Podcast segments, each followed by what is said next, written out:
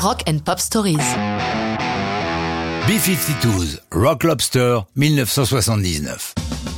Prenez d'une part un homard, ou une langouste, la langue anglaise ne fait pas la différence. D'autre part, un groupe New Wave américain, connu pour ses chanteuses au chignon crépé, surnommé Choucroute en France et B-52 aux États-Unis, d'où le nom du groupe. Ajoutez-y une pincée de cris horripilants façon de Yoko Ono, et ce mélange surréaliste vous donne d'une part l'un des tubes du début des années 80, et accessoirement le déclic du dernier album publié par John Lennon. Expliquons tout ça un peu plus clairement. Comment Fred Schneider, le leader et chanteur de B-52s, a-t-il pu avoir l'idée de mêler rock et homard? Sachez qu'il a cessé de manger les crustacés dès l'âge de 4 ans lorsqu'il voit que l'on plonge les crabes vivants dans l'eau bouillante pour les faire cuire, consternation et dégoût.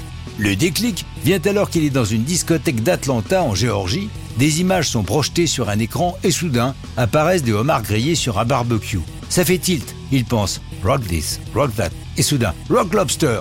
Le groupe vient de se monter et il commence à jammer sur l'idée de Fred durant des heures. Sur un texte aussi délirant que le titre, où les calembours sont nombreux et les animaux marins listés soigneusement.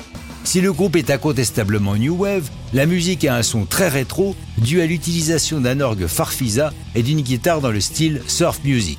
La ligne de basse est elle jouée sur un synthé basse Korg SB100, tandis que les deux chanteuses, Kate et Cindy, se lancent dans les fameux petits cris style.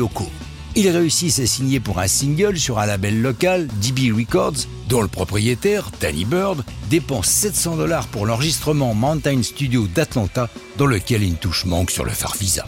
Mais le disque est remarqué surtout par leurs prestations dans les clubs branchés de New York comme le CBGB, assorti de critiques élogieuses de la presse new-yorkaise qui font beaucoup pour la promotion du groupe. Du coup, ils sont signés par Warner qui leur donne les conditions parfaites pour mettre en boîte leur premier album. L'enregistrement a lieu aux Bahamas, sous la direction de Chris Blackwell, qui les publie sur son label Island Records pour le reste du monde. Leur apparition dans l'émission Saturday Night Live le 26 janvier 1980 achève de les populariser. Et John Lennon dans tout ça? Alors qu'il est aux Bahamas, il entend dans un club la chanson des B-52s. Entendant les petits cris des filles, il appelle Yoko et lui dit ⁇ Ça y est, ils sont prêts pour nous !⁇ sous-entendant par là qu'ils ont suffisamment pouponné leur fils Sean et qu'il est temps de retourner en studio. Ce sera pour l'album Double Fantasy. Mais ça, c'est une autre histoire de rock'n'roll.